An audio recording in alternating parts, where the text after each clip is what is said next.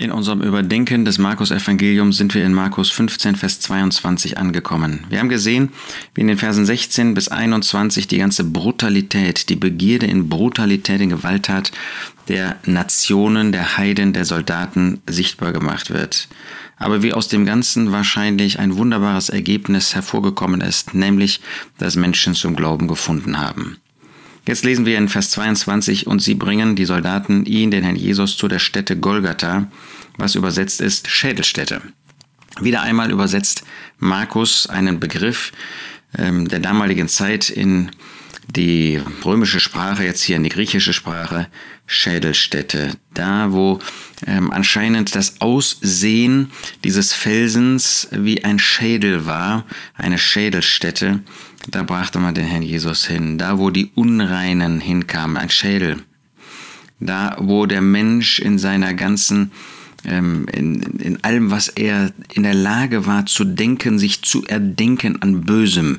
Der Schädel, ja, der, das, der Kopf, das Gehirn eines Menschen, was er versucht hat, gegen den Herrn Jesus, ähm, gegen Gott selbst und seinen Messias zu erfinden. Das finden wir hier, die Gewalt der Finsternis, die Stunde des Menschen. Und dann lesen wir, und sie gaben ihm, dem Herrn Jesus, Wein mit Myrrhe vermischt. Das lesen wir ja in den Psalmen. In Psalm 69 ist davon die Rede. Vers 22, sie gaben in meiner in meine Speise Galle und in meinem Durst gaben sie mir Essig zu trinken. Ähm, was haben sie versucht? Sie haben versucht, ähm, die Qualen des Herrn Jesus, die Qualen der Gekreuzigten zu verlängern. Und deshalb gaben sie eben Wein mit Myrrhe ähm, vermischt zu trinken, diese bittere Kost, aber dass eben die die Leiden, die Schmerzen erträglicher waren für eine gewisse Zeit, dass man betäubt wurde. Er aber nahm es nicht. Wir finden hier keine Begründung, aber wir verstehen, der Jesus wollte nicht, dass diese Leiden durch irgendein Mittel irgendwie abgeschwächt würden. Er war bereit, die ganze, den ganzen Hass und die ganze Gewalttätigkeit des Menschen zu ertragen und über sich ergehen zu lassen. Eben nicht gleichgültig, sondern in dem Bewusstsein, was der Mensch mit ihm machte. Er kam in diese Welt und die Welt erkannte ihn nicht, Johannes 1. Er kam in das Seinige und die Seinigen nahmen ihn nicht an. Jesus war bereit, eben auch alles das in seiner ganzen Tiefe, in seinem ganzen Ausmaß, in seiner ganzen Intensität zu erdulden, was der Mensch mit ihm machte. Nicht in einer Hinsicht wollte er irgendwie Schmälerung dessen haben. Und dann lesen wir, und als sie ihn gekreuzigt hatten, verteilten sie seine Kleider unter sich, indem sie das Los darüber warfen, was jeder bekommen sollte. Auch das ist wieder zu Herzen gehend, als sie ihn gekreuzigt hatten. Mit einem Wort wird hier diese brutale Foltermethode äh, erwähnt. Hier wird nicht gesagt, wie wir das aus den Wundenmalen des Herrn letztlich wissen, dass man ihm Nägel durch die Hände und die Füße getrieben hat, dass man ihn auch in dieser Hinsicht brutal behandelt hat. Das wird hier gar nicht gesagt, nur ein Nebensatz, der, ähm, wenn man ein, ein wenig darüber nachdenkt, etwas über die Schmerzen, ähm, auch die Leiden des Herrn Jesus auch in seiner Seele, was man für eine Methode für ihn anwenden wollte, um ihn hinzurichten. Das wird hier in einem Nebensatz gesagt. Ich sage das, weil es gerade in den sogenannten Jesus-Filmen wird das gerade in den Mittelpunkt gestellt, ähm, was man mit dem äh, äußerlich mit dem Herrn Jesus gemacht hat. Und tatsächlich ist das ja auch in der Beschreibung so, dass mit Abstand die ausführlicheren Beschreibungen über die äußeren Szenen hier uns gegeben werden. Und das, was wirklich Sühne getan hat, wird äh, nur in aller Kürze erwähnt. Aber der Mensch, der schmückt aus und der versucht sich daran fast zu weiden, was da mit dem Herrn Jesus geschehen ist. Hier wird das in einem Satz gesagt. Und doch sollen wir darüber nachdenken. Als er, als sie ihn gekreuzigt hatten, verteilen sie seine Kleider unter sich. Auch davon wird in den Psalmen gesprochen, gerade dieser Psalm, der über die ähm, sühnenden Leiden des Herrn Jesus geht. Und da heißt es, sie haben meine Hände und meine Füße durchgraben. Psalm 22, Vers 17. Das ist diese Kreuzigungsmethode. Die Juden wollten das aus der Bibel weg ähm, radiert haben. Deshalb haben sie das umpunktiert ähm, und den masoretischen Text deshalb lesen lassen. Er wurde umzingelt wie ein, Lö äh, umzingelt wie ein Löwe, meine Hände und meine Füße. Damit das auf keinen Fall auf den Herrn Jesus angewendet werden kann. Der ansonsten so hervorragende masoretische Text, hebräische Text des Alten Testamentes ist dadurch verfremdet worden, weil man eben vermeiden wollte, dass dieser Psalm von dem Herrn Jesus spricht. Aber da steht ganz schlicht, sie haben meine Hände und meine Füße durchgraben, gekreuzigt. Alle meine Gebeine könnte ich zählen. Das zeigt uns etwas von den Leiden des Herrn Jesus dort. Sie schauen und sehen mich an. Genau das ist das, was wir hier finden. Sie schauen und sehen mich an. Aber nicht nur das, dann lesen wir auch weiter in unseren Versen.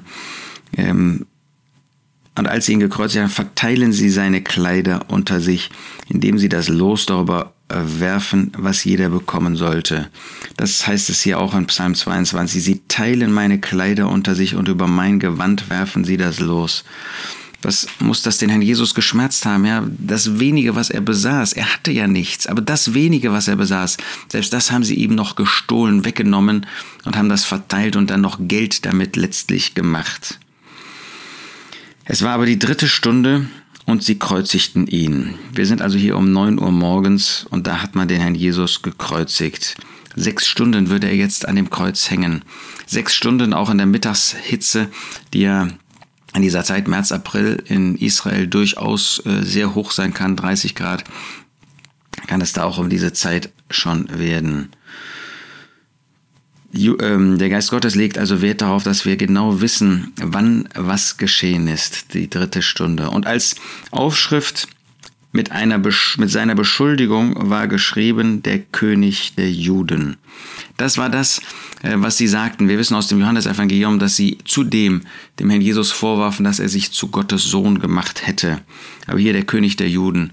Pilatus ließ sich ja, wie wir aus einem anderen Evangelium wissen, nicht davon abbringen, auch diesen, äh, diesen Spruch über dem Haupt des Herrn Jesus stehen zu lassen, der König der Juden. Das war er wirklich, das war der König der Juden. Ähm, sie verspotteten ihn, ja, das, er meinte, er sei der König der Juden, aber er war das und er wird das sein. Wie sagten die Magier, wo ist der König, der geboren werden sollte? Er ist der König, er hat dieses Anrecht. Aber jetzt, wenn er sterben würde, hat er auch dieses Anrecht bereitwillig hingegeben. Und mit ihm kreuzigten sie zwei Räuber, einen auf der rechten und einen auf der linken Seite. Wir denken an die Worte, die der Prophet Jesaja in diesem ähm, bemerkenswerten Kapitel 53 ausspricht, beziehungsweise ähm, dort vermerkt hat. Das werden ja die Worte sein, die der gläubige Überrest künftiger Tage wehmütig sagen wird, dass sie dafür verantwortlich waren, dass ihr eigener Messias an das Kreuz gekommen ist. Und da heißt es in äh, Jesaja 53, Vers 12, dass er den Übertretern beigezählt worden ist. Er war inmitten der Übertreter.